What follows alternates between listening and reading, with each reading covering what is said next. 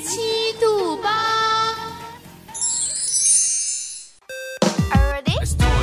我是背包客，我是美食家，我是个诗人，我是 K 歌王，我是百事通，我是潮流女王。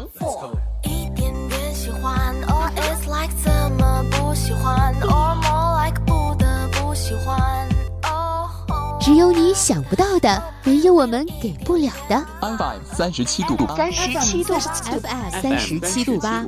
用独特的视角带你领略平凡生活中的别样精彩。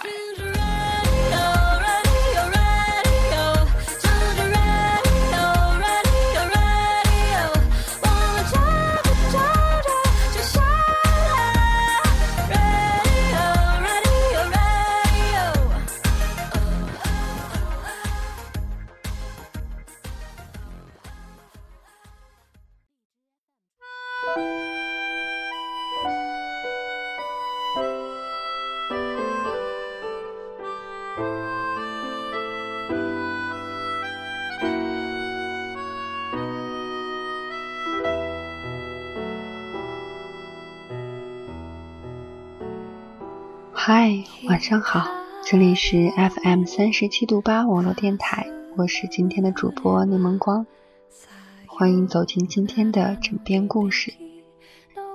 那么在今天的枕边故事当中，主播柠檬光要打一个擦边球，讲一个不是童话却胜似童话的爱情故事。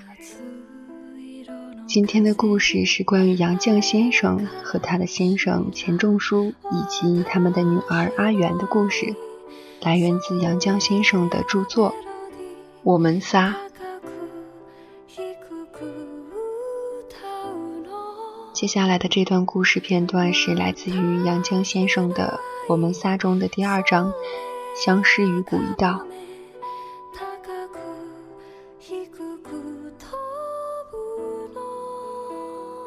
我抬头看见阿元从斜坡上走来，很亲切。他稳步走过跳板，步入船舱。他温软亲热地叫了一声“娘”，然后挨着我坐下，叫一声“爸爸”。钟叔睁开眼，睁大了眼睛看着他，看着他，然后对我说：“叫阿元回去。”阿元笑眯眯地说。我已经好了，我的病完全好了，爸爸。钟叔仍对我说：“叫阿元回去，回家去。”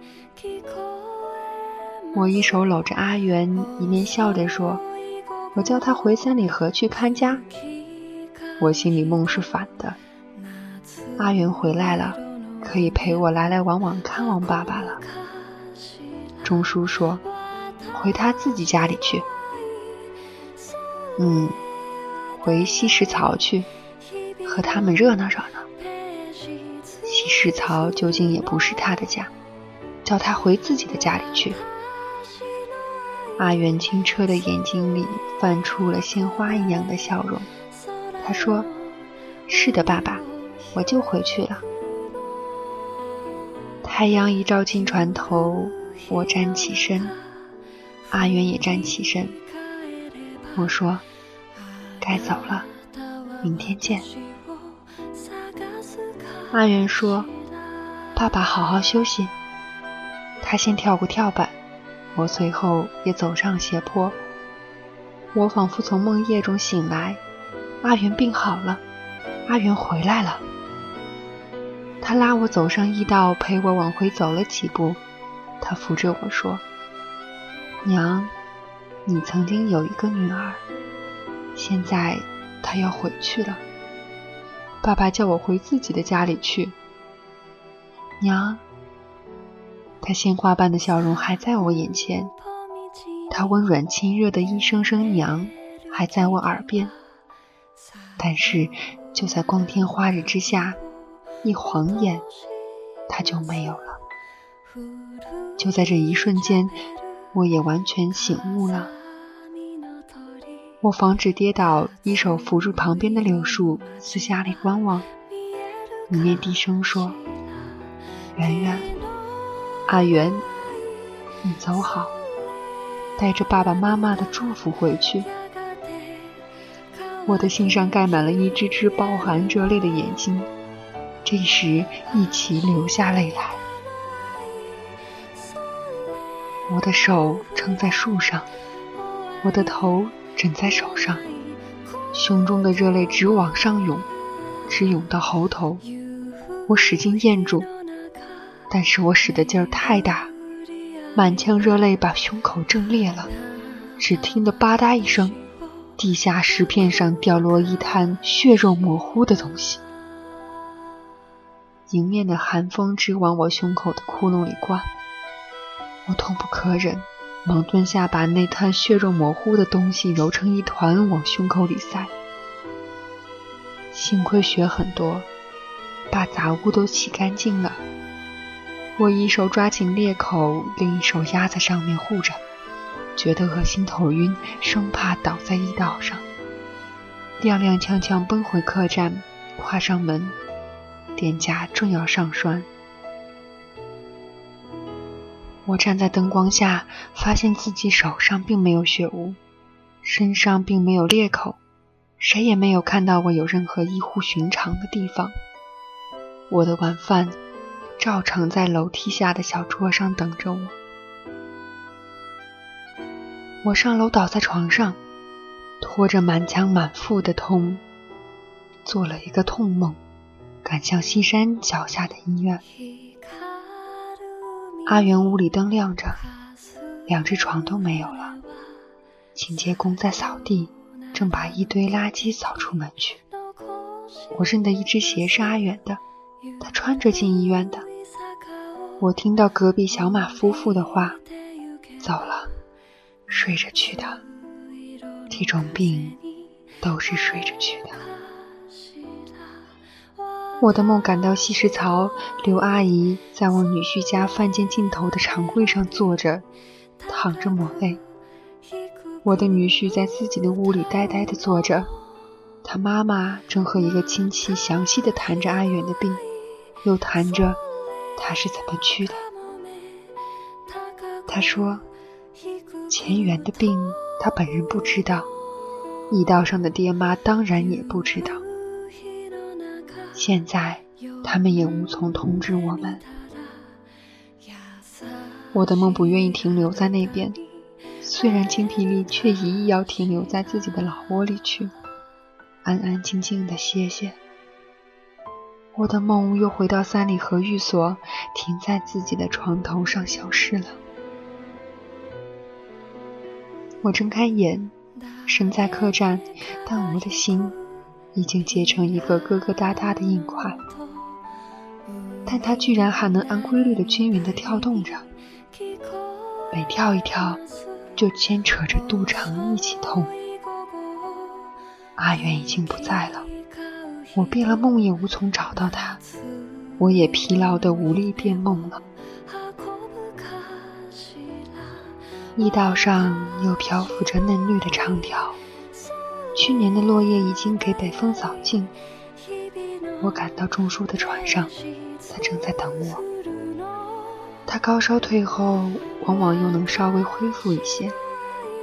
他问我：“阿元呢？”我在他床前盘腿坐下，扶着床说：“他回去了。”他什么？你叫他自己回他自己家里去。他回到他自己家里去了。钟叔很诧异地看着我，他说：“你也看见他了？”我说：“你也看见了，你叫我对他说，叫他回去。”钟叔着重说：“我看见的不是阿元，不是实实在在的阿元。不过我知道他是阿元。我叫你对阿元说，叫他回去吧。”你叫阿元回自己的家里去，他笑眯眯的放心了。他眼里泛出来的笑，满面鲜花一般的笑。我从没见他笑得这么美。爸爸叫他回去，他可以回去了，他可以放心了。钟叔凄然的看着我说：“我知道他是不放心，他记挂着爸爸，放不下妈妈。我看着就是不放心，他只在抱歉。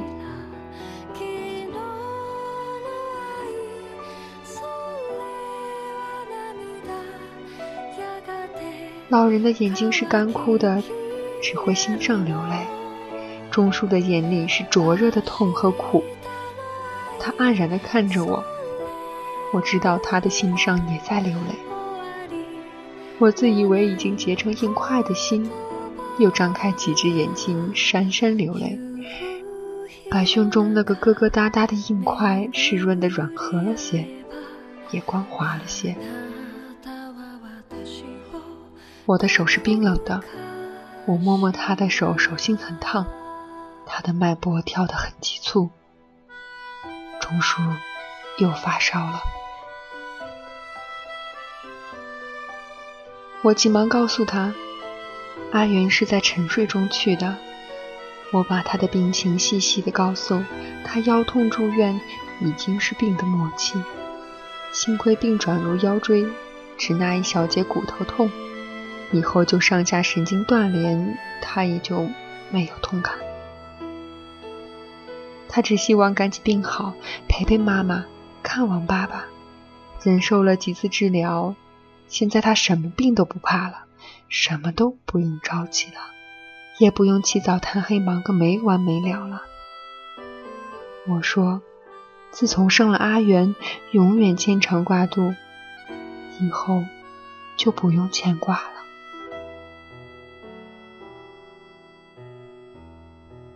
我说是这么说，心上却牵扯的痛。钟叔点头，却闭着眼。我知道他心上不仅痛惜圆圆，也在可怜我。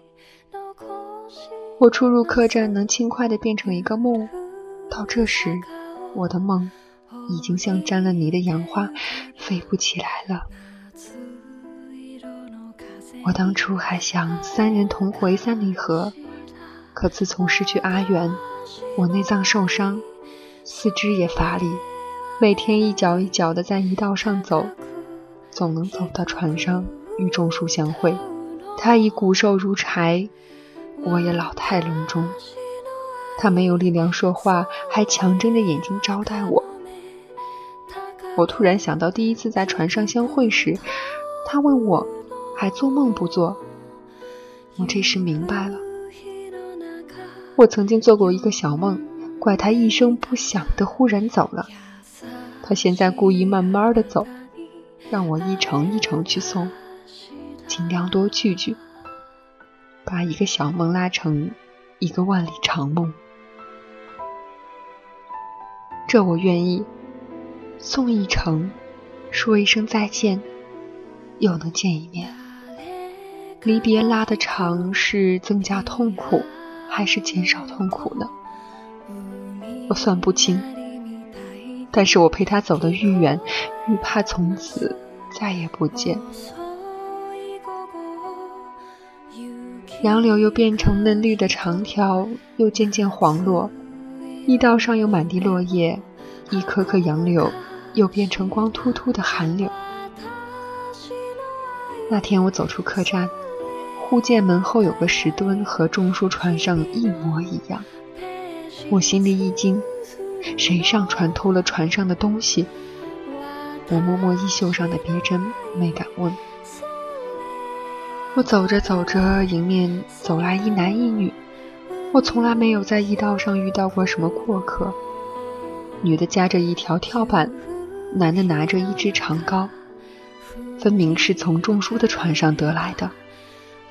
我拦住他们说：“你们是什么人？这是船上的东西。”男女两个理都不理，大踏步的往客栈里走去。他们大约就是我从未见过的少公少婆。我一想，不好，违反警告了。迟疑间，那两人已经走远，我追不上，追上也无力抢他们的东西。我往前去走，却再也找不见关键的斜坡。一路找去，没有斜坡，也没有船。前面没有路了，我走上一个山坡，拦在面前的是一座乱山。太阳落到山后去了，我着急着往上爬，想寻找河里的船。昏暗中能看到河对岸也是山，河里飘荡着一只小船，一会儿给山石挡住，又看不见了。我眼前一片昏黑，耳里好像能听到哗哗的水声。山里没有路，我在乱石间拼命攀登，想爬向高处，又不敢远离水声。我摸到石头，就双手扳住了往上跨两步；摸到树干，就抱住了歇下喘口气。风很寒冷，但是我穿戴很厚，又不停地在使劲。一个人在昏黑的乱山里攀登，时间是漫长的。我是否在山凹处坐过？是否靠着大树背后歇过？我都模糊了。我只记得前一晚下船时，钟叔强睁着眼招待我。我说：“你倦了，闭上眼睡吧。”他说：“犟，好好领。”生过。我有没有说明天见呢？晨光熹微，背后远处太阳又出来了。我站在乱山顶上，前面是烟雾蒙蒙的一片云海。隔岸的山比我这边还要高，被两山锁住的一条河流从两山之间泄出，向瀑布发出哗哗水声。我眼看着一叶小舟随着瀑布冲泻出来，一道光芒似的冲入茫茫云海，变成一个小点儿。看着看着，那小点儿也不见了。我但愿我能变成一块石头，屹立山头，守望着那小点。我问我自己：山上的石头是不是一个个女人变成的望夫石？我实在想不懂了。但愿变成一块石头，望着我已经看不见的小船。但是我只变成一片黄叶，风一吹，就从乱石间飘落下去。我好劳累地爬上山头，却给风一下子扫落到古驿道上。一路上拍打着古驿道往回扫去，我抚摸着一路走过来的驿道。一路上都是离情。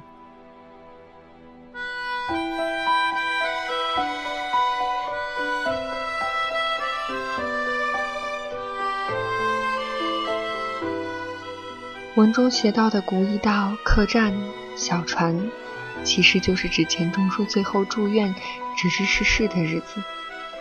古驿道就如同通往另一个世界的黄泉路。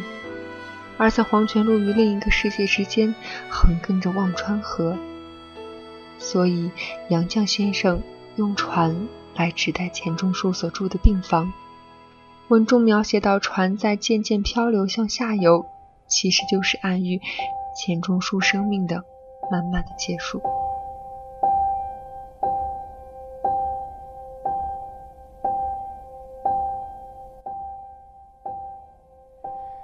Some say love it is a river that drowns the tender reed 爱情有很多种但文坛大师钱钟书与夫人杨绛的爱情属于那种经得起爱情的绚烂又守得住流年平淡的那种。他们都拥有倾世的才华，在精神和情感上都达到了空前的默契。对于妻子杨绛，钱钟书曾说过这么一段话：“我遇见他之前，从未想过要结婚；我娶了她几十年，从未后悔过娶她，也从未想过要娶别的女人。经历了大半个世纪的风风雨雨，送别了挚爱的亲人。”如今，他们仨也终得团聚。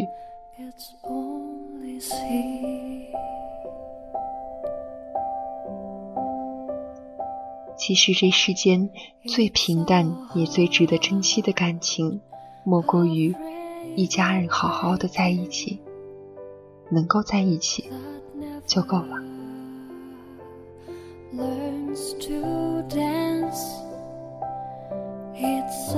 free.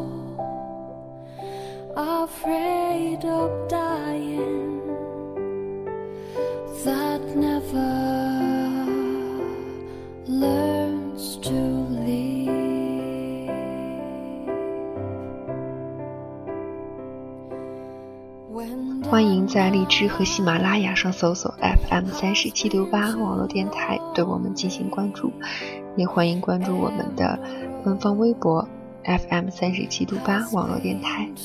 同时，欢迎您加入我们的 QQ 听友交流群：四六四零九幺八幺幺四六四零九幺八幺幺。在你还能够珍惜与父母亲人好好相处的时候，请抓紧机会，请抓紧时间，不要错过。